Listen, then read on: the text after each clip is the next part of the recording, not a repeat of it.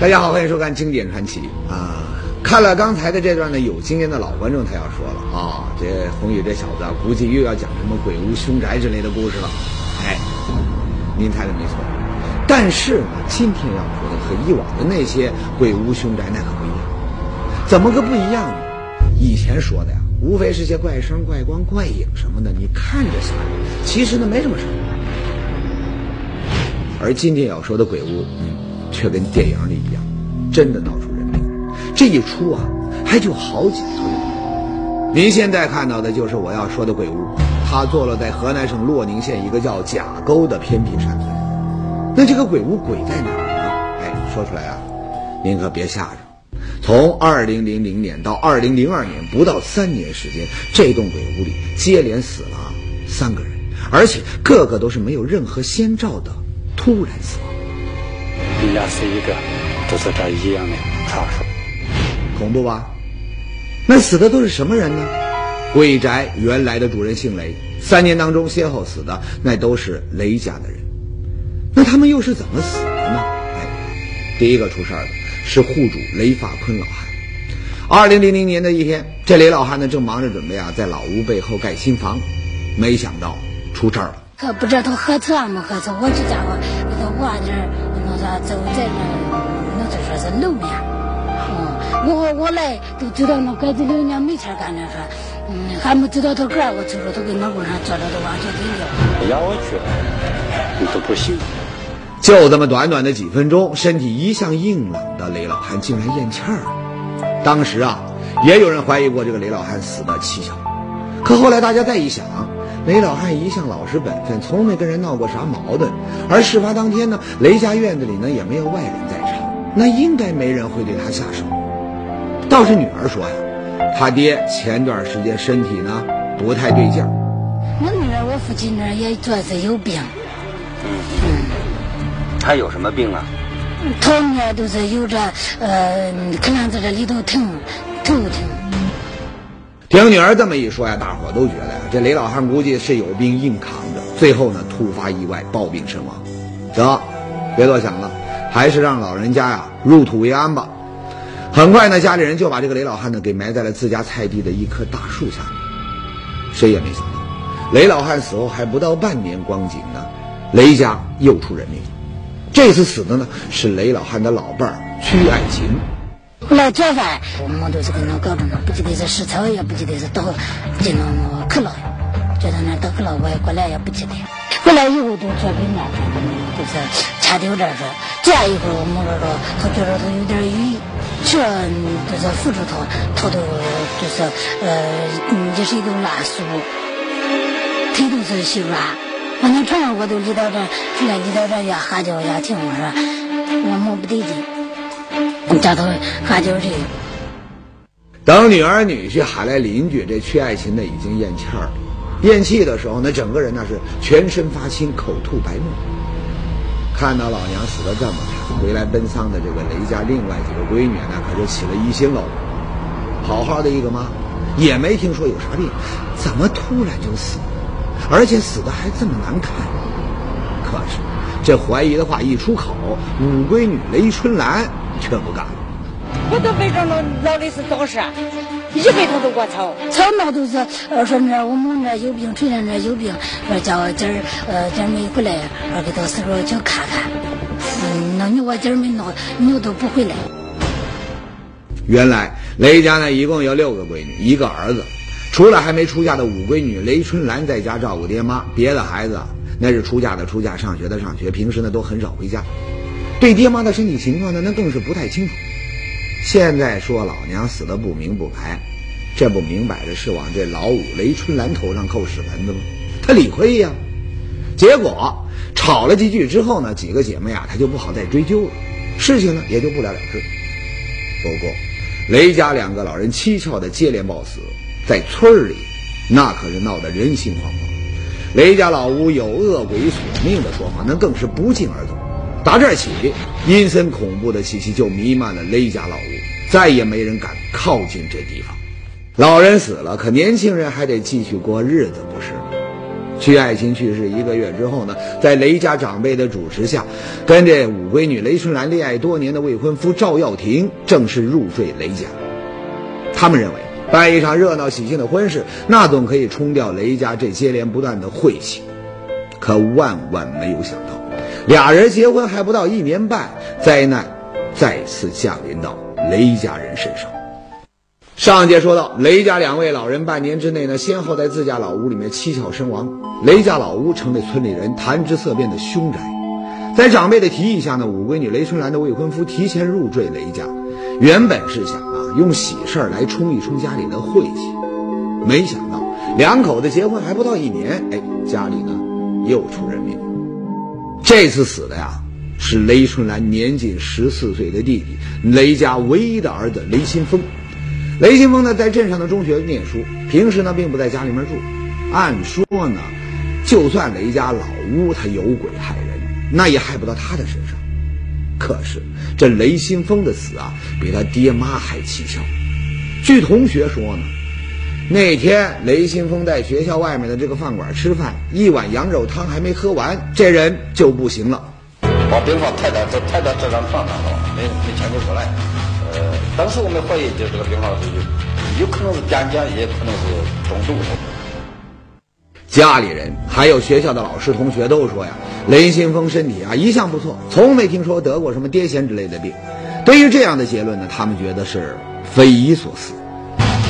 但他是一直都没有害过大病，所以说感冒是从少人，这个都是可好，因为死亡的家人都觉得很意外。是啊，能不意外吗？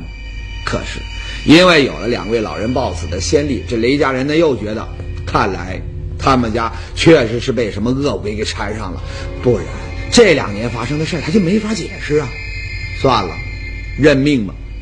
所以他们也没有再对雷新峰的死因做进一步的调查，就匆匆把他呀跟爹妈葬在了一起。谁也没想到，恐怖的迷雾并没有到此消散。接下来的一件事呢，让整个事件的诡异程度达到了高潮。怎么回事呢？原来雷家三口人死后啊，都被埋在了离老屋不远雷家菜地的一棵大树下面。直线距离可能就是五百米左右，就在对面的山坡上。墓地上的这棵树，多年来一直都枝繁叶茂。可是，自从雷老汉葬到这个树下之后呢，这棵树眼看着就不行了。等到雷新峰也埋进来，树呢竟然开始枯萎，没多久呢也死了。这下，村里人那就更睡不着觉了。有人就说了，雷家老屋里的恶鬼那是越来越厉害喽。从前呢只是害住在屋里的老人，后来呢把住在镇上的雷新峰的命也给索去了。现在呢，连树都难逃一死，这接下来呀，怕是要对村里的别人下手了。总之，一传十，十传百，越传越恐怖。最后没办法，雷家人只好请来了当地最出名的阴阳先生，在树下转了一遍之后呢，阴阳先生冒出了一句让人毛骨悚然的话：“哎，你们埋人的时候怎么不请我呢？”你雷家之所以连出人命，那就是死人埋错了地方，竟敢把人给埋进了年坑。年坑，这是个什么东西？哎，阴阳先生说，这年坑啊，那就是风水禁地，绝对不能埋人。谁家要是把人埋进了年坑，那就冲撞了阎王爷，家里每年都要死一个人，让阎王解气。啊，还有这事儿，这不迷信吗？可不是这样。雷家短短两年三条人命，又该怎么解释呢？您绝对想不，这事儿直到八年之后才有人给出了解释。那是二零一零年啊，咱们国家呢开展第六次全国人口大普查，为了把工作弄仔细呢，整个洛宁县的干警啊都被派到乡村呢去负责普查工作，而被派到甲沟村的就是县刑警大队刑警李群武。一到甲沟，他就听说了雷家鬼屋的事情。出于一个刑警的职业敏感，李群武就觉得，嗯，这里头有问题。出来以后，我就对镇民防委书记、县公安局长张平武同志做了汇报。将近三年时间以后，实际上三口人死的是原因不明。局长一听李群武的汇报，那也是大吃一惊。几条人命就这么不明不白的没了，这可是大事啊！不行，得好好查查。很快，局里呢就组成了一个专案组，对八年前发生的这起怪事呢进行了调查。而这一查呀，一条重要的线索就浮出了水面。什么线索？原来通过深入走访，专家组就发现，当年雷新峰在饭馆暴死的时候，边上还有一个人，谁呢？不是别人，正是他的姐夫雷春兰的老公赵耀庭。再一查，那天把雷新峰带出学校的也是赵耀庭。更巧的是，雷家两个老人死的时候呢，每次赵耀庭也都在现场。所有的矛头都指向同一个人，那还说什么呢？什么？经过一番攻心战，赵耀庭的心理防线呢，终于崩溃，把一切都招了。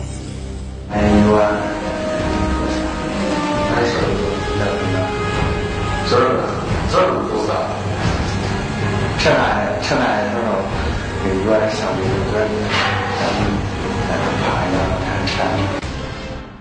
鬼屋事件竟然是一起连环杀人案，有人呢肯定要问了：那作为雷家的上门女婿赵耀庭，为什么要对自己的岳父岳母还有这小舅子下如此毒手？哎，事情说来啊，那就话长。原来赵耀庭和雷家五闺女雷春兰那是青梅竹马，相好多年。一九九八年呢，赵耀庭觉得差不多了，就向雷家两位老人提亲。没想到雷老汉却说：结婚可以。你先盖栋房子，不过是在在盖房子，但是才经经费、户口钱没有那个，没有那么多钱。赵耀庭平时游手好闲，又没个正经营生，哪来的钱盖房子？结果结婚的事呢，就一拖就是两年。赵耀庭开始不耐烦了。后来还是就给他干活的时候，一个月，嗯，没个人，有咱家也赔呀，赔一块钱。对对对，咱们还给他做些了，都赔呀，完了。求婚不成，那就要杀人。说到这儿，红宇实在是有点无语。反正当时呢，赵耀庭心一狠，就跑到集市呢买了两包老鼠药，开始了他的结婚计划。我没有，给他打到花瓶里头，他说。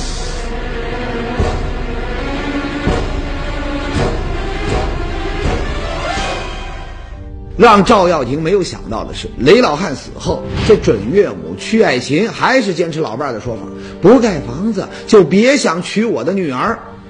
一听这话呀，赵耀庭那是怒从心头起，恶向胆边生。这时候就想着那回弄一个你要先知道给他毒死啊，这回再毒死的，彻底没有一管可以管。不久，赵耀庭又买了两包老鼠药，如法炮制，再取一条人命。就这样，妨碍赵耀庭结婚的两块绊脚石都被他给除掉了啊！就像咱们前面说的，雷家二老死后呢，赵耀庭如愿以偿成了雷家的上门女婿。那按理说这个时候该得到的他也都得到了，那他为什么还要向才十四岁的小舅子下手呢？原来赵耀庭入赘雷家之后呢，小舅子并不把这个姐夫啊放在眼里，俩人关系呢一直处不好。俩压钱你去给他几十块，他说都说到啥时候？后来还是不干活，说的他也不听。后来他给肉人卖。一不做二不休，看着越来越不顺眼的小舅子赵耀庭，再一次起了杀心。去街上赶集是吧？出去去买油，卖油是吧？越烧到油角里头，他发电了，喝羊肉汤的时候，油角给他他爬到羊肉汤里头吃下去。雷家三口人死后呢，虽然大家都说是恶鬼索命，可也有明白人对这事儿呢起过疑心。为了洗脱自己的嫌疑呢，赵耀庭心里啊再生一计，他花钱买通了当地的阴阳先生，炮制了那个所谓年坑的说法。一切真相大白，杀人偿命，心狠手辣的赵耀庭，花样再多，那还是逃脱不了法律的严惩。看到这儿呢。估计有细心的观众还会问：啊，人命那是查清了，可雷家坟头那棵突然枯死的大树，这又是怎么回事？难道这树它也同人性，会跟着这个主人一块走？哎，这事儿啊，后来也弄明白了。为了取得杀人证据，警方后来呢对雷家三位死者进行了开棺验尸。那么棺木打。开的时候，三具尸骨那是通体乌黑。再一检验，没错，尸骨体内都存在大量的毒鼠强成分。那雷家人中毒死跟这个大叔的死，它有什么关系？法医说呀，毒鼠强不光毒性强，而且呢化学性质呢非常的稳定，可以在动植物的体内呢长期留存。那么雷家坟头的这棵树之所以会枯萎，它就是因为它吸收了残留在尸骨里的毒鼠强。好，第一座鬼屋啊，就说到这儿。下面呢，咱们再来说说这另一座鬼屋。它没有前一座那么惊悚，里头呢没出过人命。不过，屋子的主人那也算是被他给折腾掉了半条命。咱们下面要讲的鬼屋啊，它是在湖南长沙县的向阳村。去年十月的一个晚上，向阳村村民刘向群跟往常一样，看完电视呢，准备上楼睡觉。好，就在他走到这个楼梯拐角，手扶着墙壁准备上楼的时候呢，突然，他就感觉这手啊，像是被什么东西给咬了一口。觉得这个右边呢有一股液体，我我一手一摊的时候，我觉得很烫，手一搜就是指印就都烂就回来了。呀，什么东西这么烫手？刘向军赶紧就停下来仔细看，可边上除了这墙壁，别的什么也没有。那烫手的热气儿是打哪来的呢？难道说自己太困了，出现了错觉？满脑子问号的刘向群再次把手伸向了墙壁，哎，这手呢立马又被烫的缩了。那么经过试探，他确定热气儿就是从墙上散出来的，而且只有扶梯边这一小块墙，他才热的烫手。边上的墙一切正常，我说该了，你净做那么花钱不干的事情呢，真是活见鬼的。是啊，这好好的墙啊，怎么一下发起了高烧呢？顿时啊，刘向群睡意全无，在这个屋子里面那可就转开了。他发现发烫的这块墙背后，他就是家里面放杂物的小房间，所以呢，他打开小房间的门，想进去看个究竟。而门刚一打开，一股热浪那是扑面而来。把门一开不了，我下面我有点紧张，我就把门开不了，就就就是一股热气一冲出来，门面而来，我后退个两步。不好，难道这个小屋里面着火了？刘向群呢，赶紧就往里冲。哎，进去了，他小屋里面半点火星都没有。可这个屋里温度呢，那就高的吓人。呀，这是怎么回事？顶着热气在屋里面查了好半天。最后，墙上几根脱了皮的电线引起了刘向群的注意。哎，刘向群的这个想法靠谱啊！就在前不久，网上呢还报道过啊，长沙有户人家这个家里的地板出现了发热现象。那么经过检测呢，让地板发热的正是他家里面漏电的电线。哎，问题找着了，老刘呢那也就安心睡觉去了。可等后来老刘起床一看，自己。白高兴，嗯，我刚刚整着的几个小时以后啊，再来检查，还是我我说，这应该不是的漏电的原因呢，呃，这就不晓得是何解了。第二天一大早，刘向群呢就喊来了几个懂电的朋友来帮自己的忙。有个朋友心细，拿这个温度计啊往墙上一靠，乖乖，温度计上的这个刻度那是蹭蹭蹭的往上涨啊。我注意到了，是不是漏电呀？时间一晃，那就过去了十几天。老刘家发烧的这个怪墙，温度依然是居高不下啊！只要你拿这个冷水往墙上一泼，滚滚热气立马它就冒了出来。他有人跟我开玩笑啊，那要你屋里啊，过冷的天气啊，也还有免费的暖气啊，你真的屋里好过了。哈。你还别说，北方的不少人家啊，年年是一到冬天，都要为这暖气儿不热发愁。可惜啊，这免费的这个福利，非但不能够让老刘高兴，相反呢，让他都有一点生不如死的感觉。那有人要问了，这有这么严重吗？哎，您是不知道，跟着热气儿一块儿来的，还有好几件怪事。嗯，屋里麦子老是头痛啊，身体一直不好。屋里的胃的积压啊，嗯，总是不知不觉的奇怪的死死了。